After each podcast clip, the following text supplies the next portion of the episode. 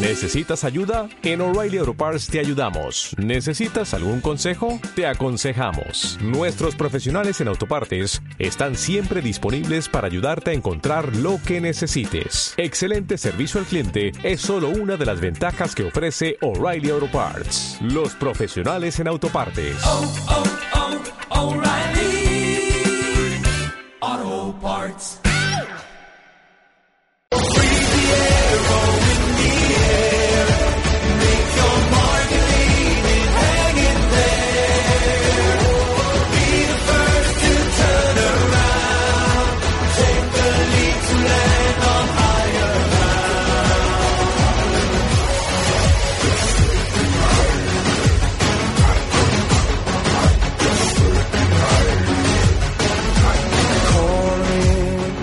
Bueno, pues eh, ba- basándome especialmente en el libro de Vittorio Messori, Leyendas Negras de la Iglesia, con, eh, con el pequeño comentario de hoy coronamos una parte de esas leyendas negras que son las que hacen referencia a la evangelización de América.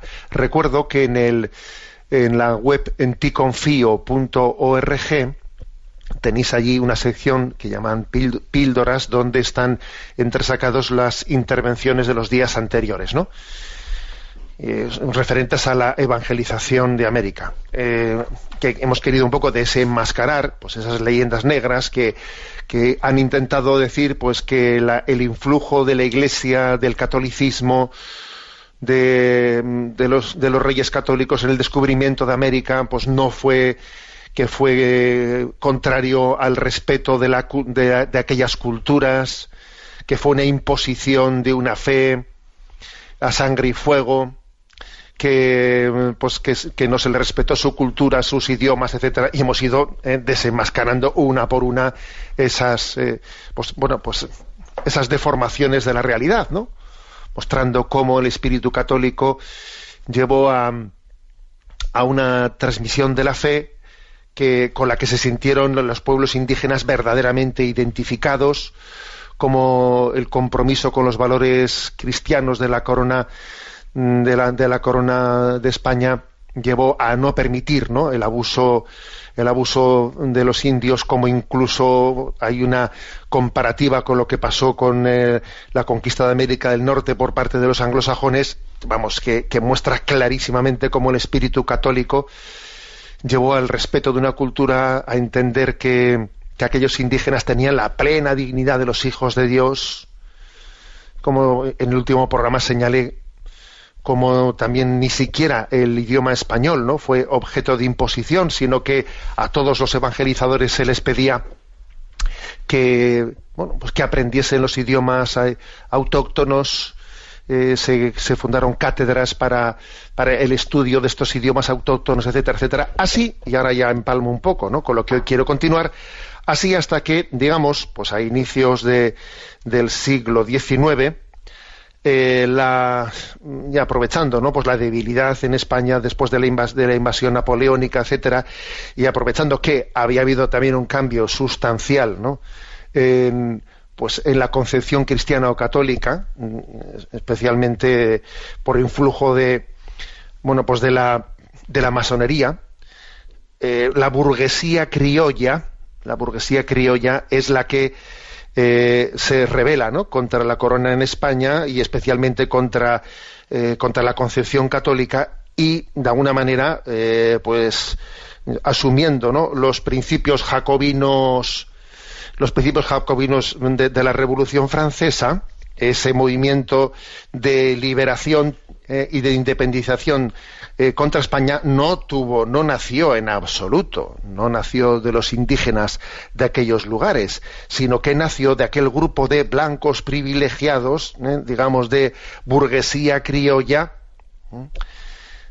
que estaba claramente, ¿no? Pues marcada en, la- en las logias masónicas, estaban sustentados por los hermanos francmasones ¿no?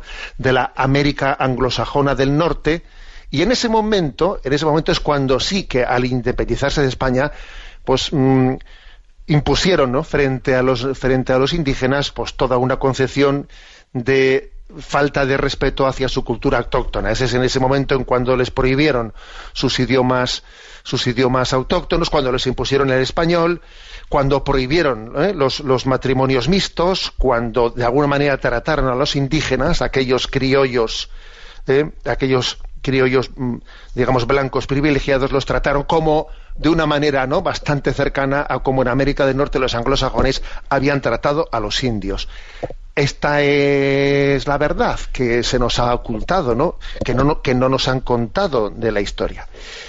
Y para probar, para probar obviamente, pues la, la, veracidad de esta lectura de la historia, hay acontecimientos que son inequívocos. Por ejemplo, el, el, pues el pasaje histórico de los cristeros en México la revolución de los, de los cristeros. Bueno, hay que decir que mm, ya, digamos, en México, ¿no? Las leyes jacobinas, jacobinas, digamos, anticatólicas, habían provocado que allá por los años 1858-1862 había habido pues eh, insurrecciones católicas contra esa masonería criolla. ¿eh? Ya había habido insurrecciones católicas llevadas a cabo por los indígenas católicos frente a esa masonería, ¿no? Es curioso, es, mm, estas nuevas castas que habían, que habían conseguido el, poder en, esas antiguas colonias españolas llevaron enseguida a cabo una legislación anticatólica y se enfrentaron con la resistencia popular de los indígenas, ¿eh? constituida por los indios, ¿no? Y por los mestizos, y por los mestizos, ¿no? porque en tiempo, digamos, ¿no? Pues de la, en, los que la corona española reinaba allí, los, matrimonios mestizos habían sido totalmente, vamos, la, la, norma general, ¿no? Y a principios de nuestro siglo, bueno, de nuestro siglo, no, perdón, del siglo anterior, a principios del siglo XX, el jacobinismo liberal se, alía con el socialismo y el marxismo. ¿eh?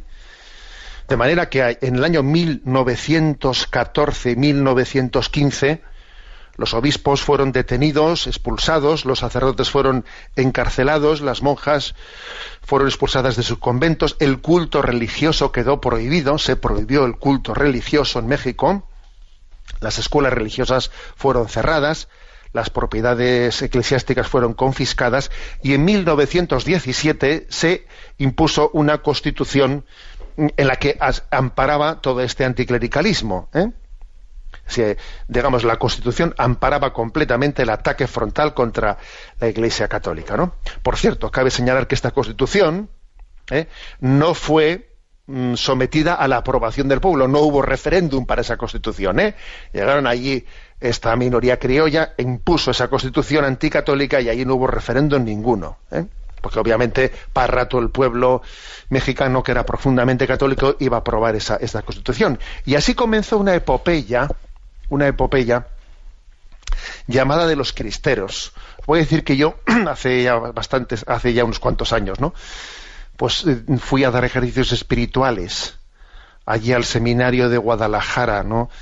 En México, allí por, por la zona de Jalisco. Y allí yo, cuando me encontré con aquella, con la historia de los cristeros, que entre nosotros ha sido silenciada de una manera increíble, ¿no? La historia de aquella masacre, la historia de aquella insurrección de los cristeros frente a esa, eh, a, esa constitución, frente a esa persecución religiosa, me quedé maravillado, ¿no? De una historia tan, tan hermosa, tan bonita. Incluso me acuerdo como en el, eh, en el despacho en el que yo eh, pues estaba como director de ejercicios, ¿no? Recibiendo a los seminaristas, recuerdo haber recibido algunos seminaristas que me enseñaban la foto, la fotografía, ¿no? De, sus bisabuelos martirizados, algunos de ellos decapitados, como les sujetaban las cabezas decapitadas y, decía, este es mi bisabuelo, este es mi abuelo, y eran nietos y bisnietos de, mártires, ¿no? Y toda esa historia se nos ha ocultado, ¿no? Y fue, digamos, la, una, una unos gobiernos masones de blancos criollos que se impusieron, ¿no?